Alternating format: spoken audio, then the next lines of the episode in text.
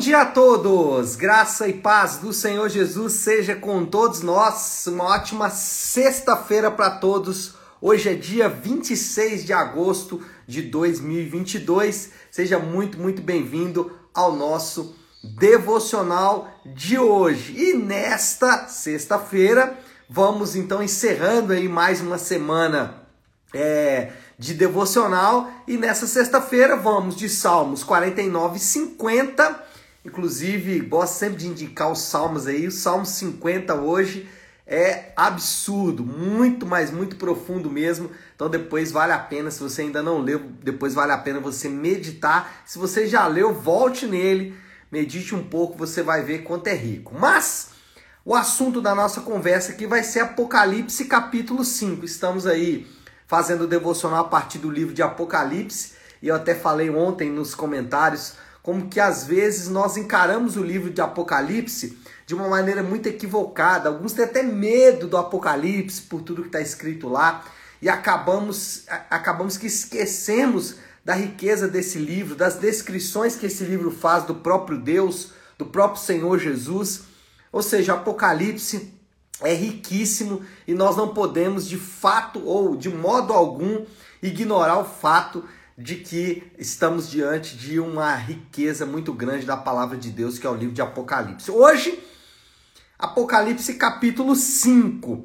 E o tema do devocional é aquele que é digno. Por quê?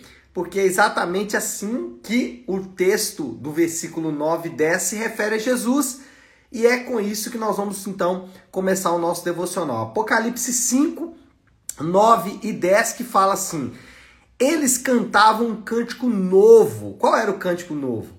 Tu és digno de receber o livro e de abrir os seus selos, pois foste, pois foste morto e com o teu sangue compraste para Deus gente de toda tribo, língua, povo e nação Tu os constituíste reino e sacerdotes para o nosso Deus, e eles reinarão sobre a terra. Bom, só para contextualizar aqui, você há de se lembrar no capítulo 4, João recebe um convite para subir até o céu. Ele chega então na sala do trono e ele vê primeiro na sala do trono o próprio Deus. Deus está ali presente, vimos isso ontem, né? junto com os anjos e toda a miríade de anjos ali, todo o exército celestial. Agora no capítulo 5 acontece algo importante. Quando João ele olha, ele vê então um livro e esse livro está selado com sete selos. Esse livro, na verdade, o que nós vamos ver da agora para frente é o que está escrito nesse livro. Mas até então esse livro ele tinha o seu conteúdo, primeiro, secreto, ninguém sabia o que estava escrito nesse livro, e ele também estava selado.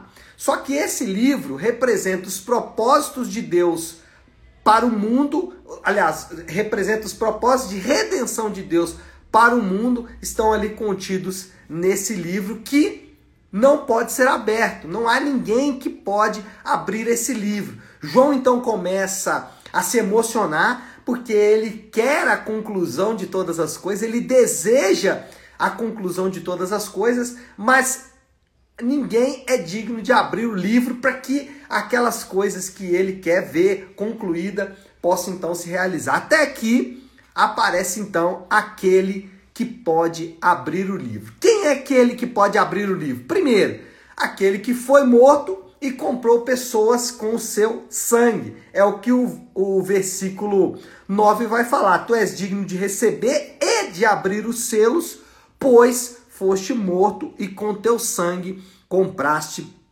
pessoas ou gente de toda tribo, língua, povo e nação. Às vezes a linguagem bíblica é uma linguagem forte, né?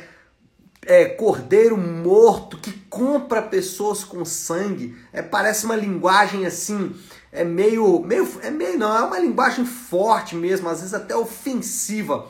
Mas a ideia exatamente é mostrar o nível de perdição e danação que o homem está sem Deus. Afastado de Deus, o homem é isso aí que a gente está vendo nos últimos dias. Mas aqui ele vai mostrar exatamente que essas pessoas foram compradas. E aqui a primeira coisa que nós aprendemos é que primeiro, essas pessoas, elas foram compradas por um alto preço. O preço que foi investido nessa pessoa é o sangue do próprio Senhor. O próprio Senhor derrama o seu sangue por essas pessoas. E o foco desse texto, o foco desta mensagem, obviamente não são as pessoas compradas, mas o foco, o mérito está no Senhor que compra estas pessoas. Ele estabelece o valor a partir daquilo que ele faz. Então o mérito está todo no Senhor. Isso mostra a completa indignidade do homem a ponto dele ter que ser comprado. Isso mostra o completo afastamento do homem de Deus, a sua completa perdição a ponto dele precisar ser comprado. E aí, uma aplicação que nós podemos fazer é que o nosso valor não está mais no que fazemos, mas naquilo que foi feito por nós. O, a nossa etiqueta de valor não é aquilo que eu faço. Então, muitas vezes, temos uma tendência a chamar a atenção para os nossos grandes feitos. Eu sou muito bom, eu ajudei os pobres, eu orei muito, eu fui muito à igreja, eu fiz jejum, eu orei de madrugada, eu orei de manhã, eu orei à tarde, eu fiz isso, eu fiz aquilo, eu fiz aquilo. Eu começo a dar valor àquilo que eu sou. Só que o meu valor não está em mim mesmo. O meu valor está no fato de que eu fui comprado por um alto preço, eu fui comprado pelo sangue do Cordeiro. A segunda coisa aqui, quem pode abrir o livro? O que é ao mesmo tempo leão e cordeiro. O texto vai aqui no mesmo capítulo, ele vai falar dos dois aspectos, né? O versículo 5, por exemplo, fala que ele é o leão da tribo de Judá. Já no versículo 6, ele é o cordeiro. E aqui são duas figuras, duas analogias é óbvio que Jesus não é leão de maneira é, literal e também não é cordeiro de maneira literal. A ideia aqui é trazer duas figuras que representem duas características de Jesus. A primeira é o leão e o leão ele tem uma característica, ele é terrível contra os seus inimigos. Jesus ele é terrível contra aqueles que se colocam contra ele, aqueles que se colocam contra a sua obra e os seus propósitos. Então, para esses, ele é o leão da tribo de Judá. Mas para aqueles que foram unidos a ele por sua obra, aqueles que ele comprou com seu sangue, a faceta é diferente. A faceta é do cordeiro. E o cordeiro é o sacrifício manso, o sacrifício humilde por aqueles que foram então comprados por ele. E aqui o, o melhor, a melhor aplicação desse segundo conceito, Jesus ao mesmo tempo como leão e como cordeiro, é que muitas vezes nós somos desafiados e ensinados, até mesmo nos púlpitos das igrejas, a olhar para dentro de nós mesmos. Então muitos vão dizer: olhe para dentro de você, olhe é, o que está dentro de você, procure dentro de você mesmo. Só que o que nós somos ensinados na Bíblia não é olhar para nós mesmos. O que nós somos ensinados na Bíblia é olhar para Ele. Ele é que deve ser o foco da nossa atenção, olhando para o autor e consumador da nossa fé, para dar um exemplo aqui de como somos desafiados na Bíblia a olhar para Ele. Por quê? Porque ao olhar para Ele, nós vamos perceber exatamente aonde está o nosso valor e a nossa identidade. Então, primeiro, quem é digno de abrir o livro? Aquele que comprou pessoas com seu sangue, aquele que é ao mesmo tempo leão e cordeiro, e ele fez isso. Ele comprou pessoas, ele abriu o selo, abriu o livro, quebrou os selos, abriu o livro, com o propósito de fazer dessas pessoas que ele comprou testemunhas do seu sacrifício. Então, o cordeiro foi imolado, o seu sangue foi derramado, pessoas foram compradas com um propósito. Não foram compradas simplesmente porque ele estava lá num dia animado e resolveu fazer uma compra. Não, ele comprou com um propósito, ele comprou para transformar essas pessoas em suas testemunhas. E ele fala isso, versículo 10: Pois tu os constituíste reino e sacerdote para o nosso Deus, e reinarão sobre a terra. Aqui tem dois aspectos: um aspecto já realizado e um aspecto a realizar. E aqui talvez é a grande confusão de muitas pessoas. O aspecto já realizado é que ele transforma pessoas que, como eu disse agora há pouco, completamente indignas, ele transforma pessoas que estavam em um estado tão miserável que precisavam ser compradas, ele transforma essas pessoas em reis e sacerdotes, ou o leva para o seu reino e os transforma em sacerdote para o nosso Deus. Isso já é o realizado, isso já está feito. Mas aí a seguir, ele diz algo interessante. Ele fala o seguinte: eles reinarão sobre a terra, dando uma perspectiva futura. E o erro aqui, às vezes, é tentar achar que as duas coisas já foram realizadas. Uma já foi realizada, mas a outra ainda não foi realizada. E esse é o propósito. Ele vai, ele está constituindo esses, esses reis e sacerdotes para um reino futuro. Bom, aqueles que foram comprados agora recebem verdadeira dignidade. E se o nosso valor não estava ou não está naquilo que fazemos, o nosso valor não está nas boas coisas que eu faço, a nossa identidade também não é quem somos. Muitas vezes somos desafiados a olhar para nossa identidade e descobrir o que somos a partir de nossa identidade. Na dinâmica do reino de Deus, a nossa identidade não é quem somos, mas é quem ele é.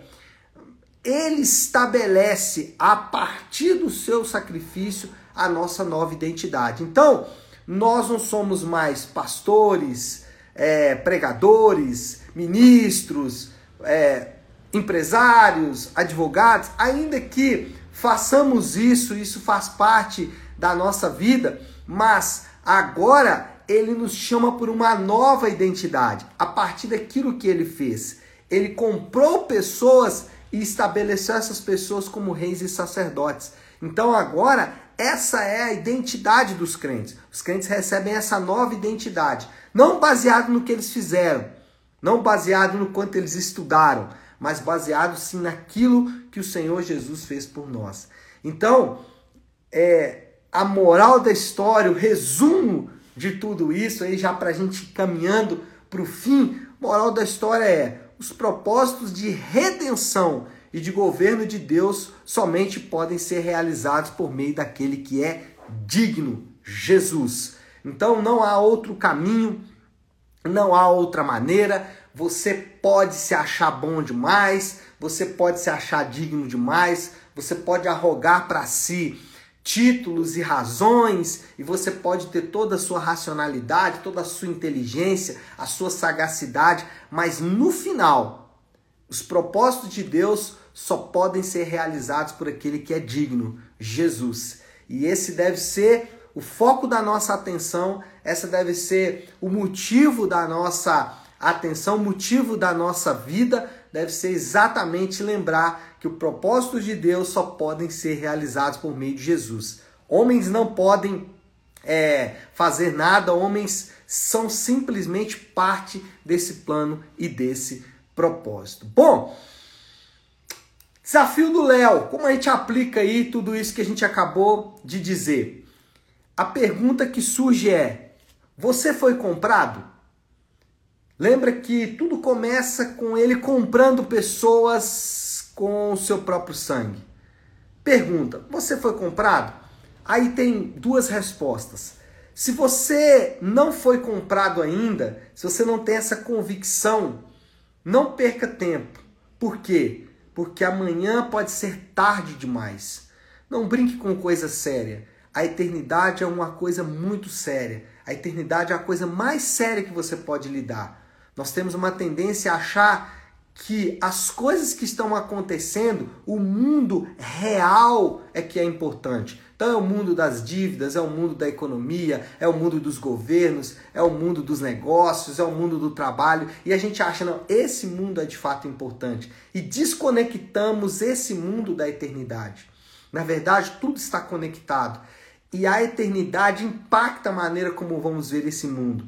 Então, se você ainda não tem convicção, se você ainda não está unido a Cristo pela fé, se você ainda não dedicou toda a sua vida àquele que é digno de abrir o livro e quebrar os selos, faça isso nesta manhã. Não perca mais tempo, porque amanhã pode ser tarde demais. Dedique a sua vida ao Senhor. E se você já foi comprado, lembre-se se você fala assim, não, eu já estou em Cristo, já tenho a minha vida em Cristo, lembre-se, você foi comprado com um propósito. Ele quer te fazer testemunha da obra dele. Você não está ou você não foi comprado para o seu bel prazer, para você se utilizar disso como se fosse uma vantagem estratégica. Não, você foi comprado para ser testemunha fiel. Você foi comprado para ser rei sacerdote dele. E esse é o propósito de Deus para a vida. Então sirva ao Senhor de maneira incondicional e completa, porque você foi comprado, certo? Vamos orar? Vamos colocar aí tudo isso que falamos diante de Deus. E como eu gosto de fazer sempre às sextas-feiras, também a segunda-feira, mas a sexta, como é hoje, eu gosto de encerrar a nossa semana de devocionais orando a oração que o Senhor nos ensinou, a oração do Pai Nosso. Então, se você puder, pare um instante aquilo que está fazendo e vamos juntos buscar a Deus em oração. Pai nosso que estás nos céus, santificado seja o teu nome. Venha o teu reino, seja feita a tua vontade, assim na terra como no céu. Dá-nos hoje o nosso pão de cada dia. Perdoa as nossas dívidas, assim como perdoamos aos nossos devedores e não nos deixes cair em tentação, mas livra-nos do mal, porque teu é o reino, o poder e a glória para sempre. Amém, amém e amém. Amém, meu povo? Bom, então é isso. Nós vamos ficando por aqui, deixando sempre aquele recado importante. Domingo, às 10 da manhã, nós temos o culto de celebração na nossa igreja Nave. Nesse domingo, vamos dar sequência à exposição da carta de Paulo a Timóteo, a primeira carta de Paulo a Timóteo. Então, domingo, às 10 da manhã, eu te espero na Igreja Nave. Mas chegue mais cedo, chegue às 9, porque nós temos embarque de oração e aí nós temos ali um tempo juntos para orar como igreja a partir das 9 da manhã, tá bom? Deus abençoe, ótima sexta-feira para todos, fiquem com Deus.